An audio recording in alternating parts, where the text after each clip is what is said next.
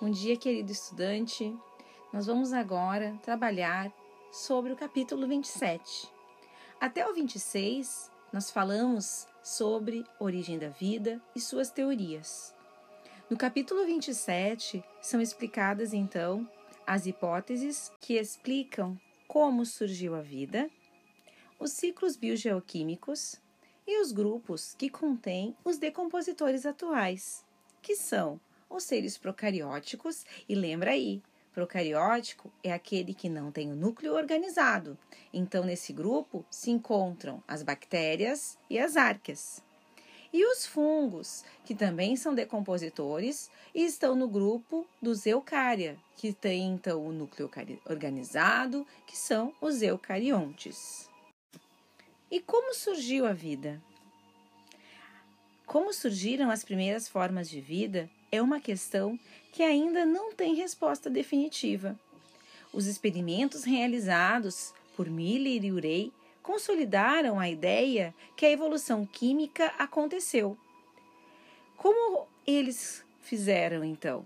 Eles explicaram que os elementos químicos se organizaram sob determinadas condições, originando moléculas orgânicas simples que teriam se estruturado em moléculas mais complexas, como proteínas, e ácidos nucleicos. Com a formação dessas moléculas complexas, outro importante passo foi organizado para o surgimento da vida, porque era necessária a compartimentalização. A separação dos meios internos e externos de uma estrutura similar a uma célula possibilitou a concentração de determinadas moléculas no seu meio interno, o que favoreceu algumas interações entre eles. Esse sistema individualizado deveria ainda ter a capacidade de replicação e produção de energia.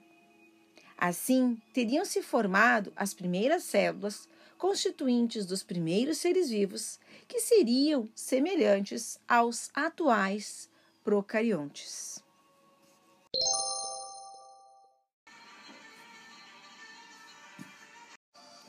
no próximo episódio como isso aconteceu. Aguarda aí e vamos continuar. Fique em casa, fiquem com Deus.